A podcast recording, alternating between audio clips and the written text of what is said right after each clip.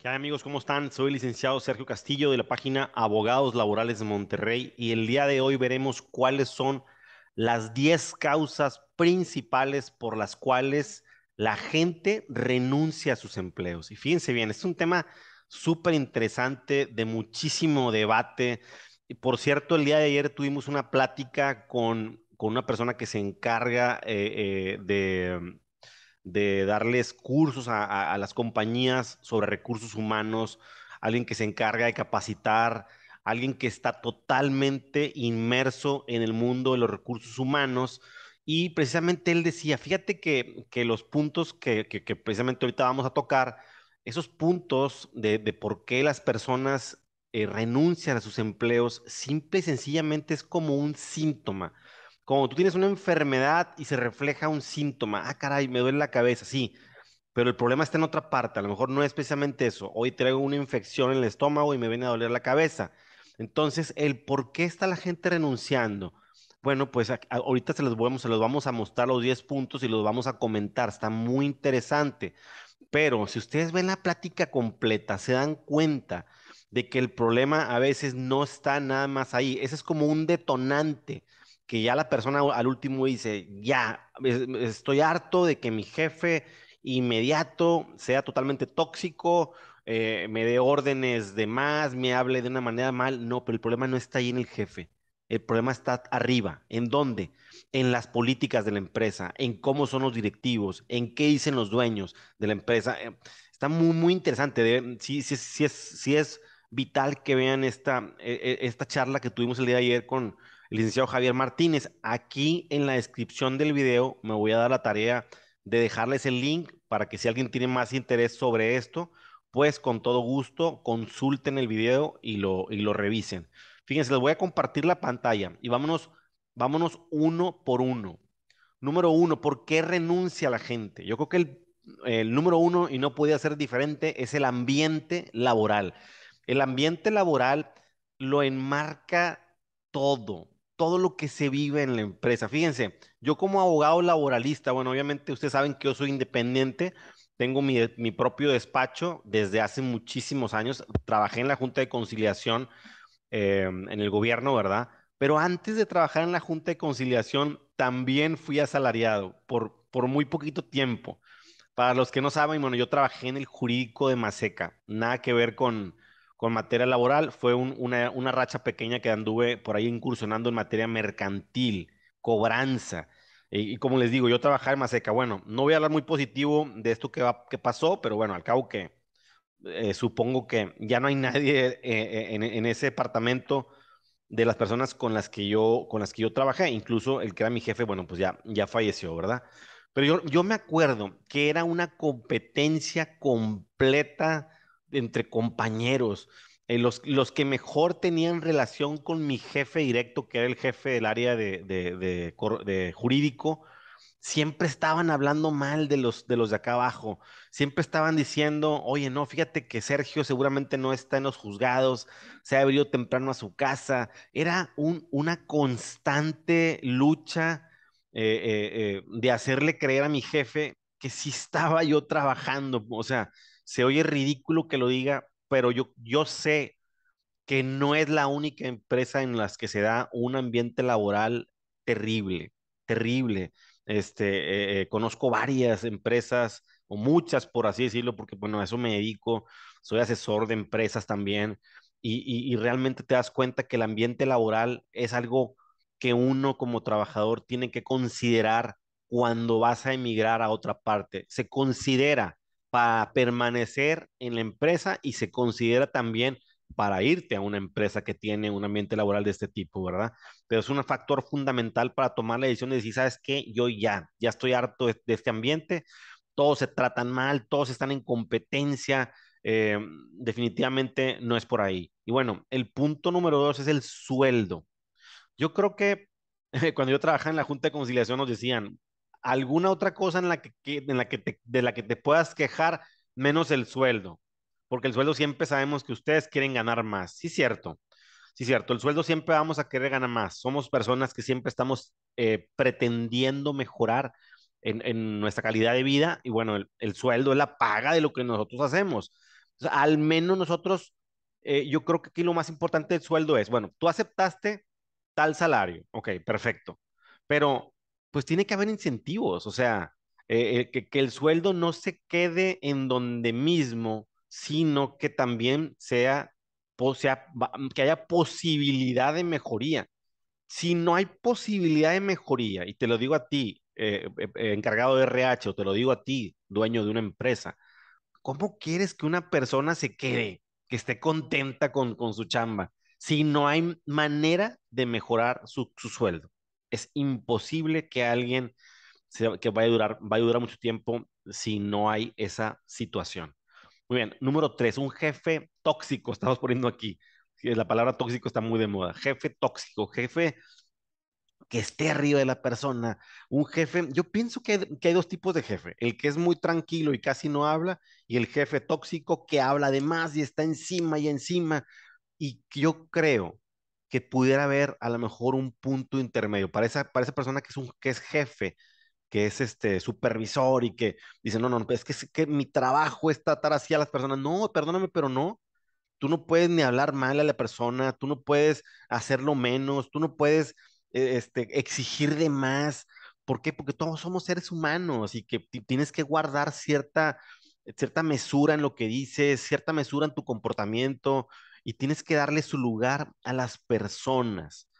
Punto número cuatro de por qué las gentes renuncian a sus empleos. Acoso. El acoso es un punto muy importante. Acoso sexual, y acoso laboral. Es decir, el acoso laboral pudiéramos hablarlo como hostigamiento. Ya por ahí también hicimos un video muy interesante, precisamente en esta misma semana, que hablamos del acoso laboral, ¿verdad? Y bueno, no menos, no menos que, que ahorita en un rato más tengo una, una entrevista muy interesante sobre acoso laboral de una persona que es que está embarazada y la despiden precisamente por este, por este tipo de temas eh, les sugiero que lo vean, está, va, a estar, va a estar muy interesante esta entrevista. Y bueno, em, obviamente que yo, yo he vivido de todo tipo de cosas. He vivido este, jefes que son jefes o compañeros que están arriba de las mujeres, que están molestando, em, incluso acoso también a hombres, acoso eh, laboral, ¿verdad?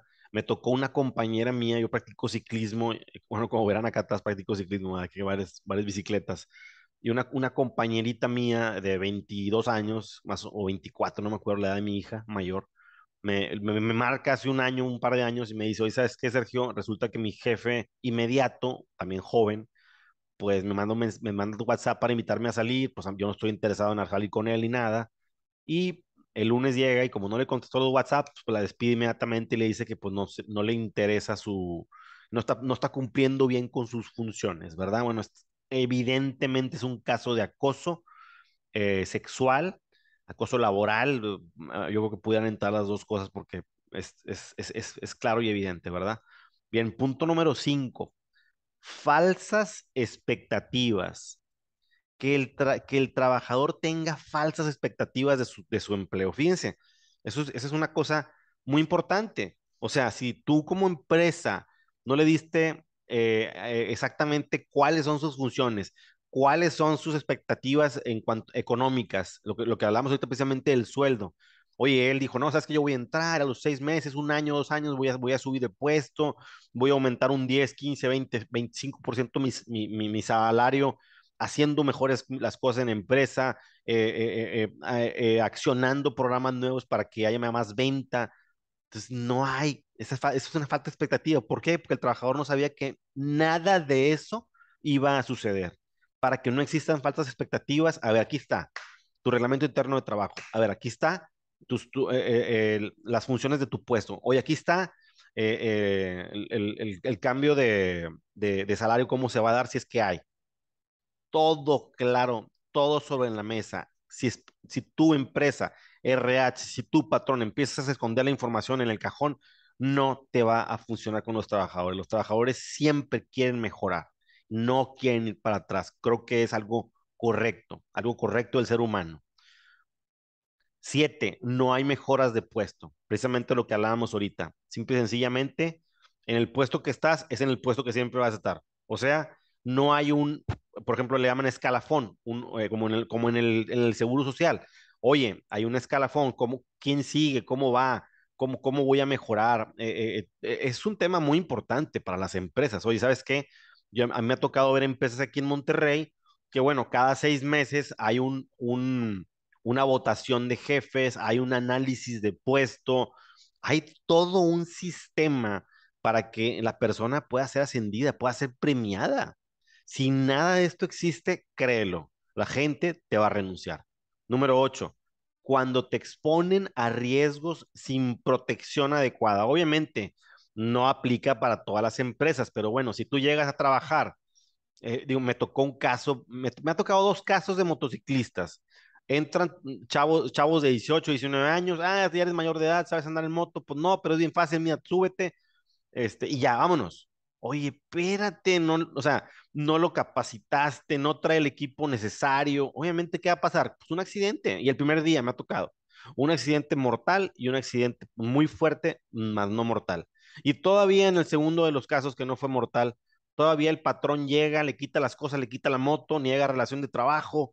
Y, oye, eh, eh, eh, terrible, terrible. Entonces, no debes de exponer a un trabajador. Yo, yo, como, yo como abogado de patrones, cuando llega un patrón y me dice, oye, oye Sergio, resulta que, quiero dar, contratar a una persona, va a manejar una prensa, a ver, espérame, espérame, y le quiero dar el seguro social en un mes o dos, ya, ya que, que esté seguro que, que, que trabaja bien. Y yo, permíteme, está trabajando con algo que puede perder un dedo, una mano completa.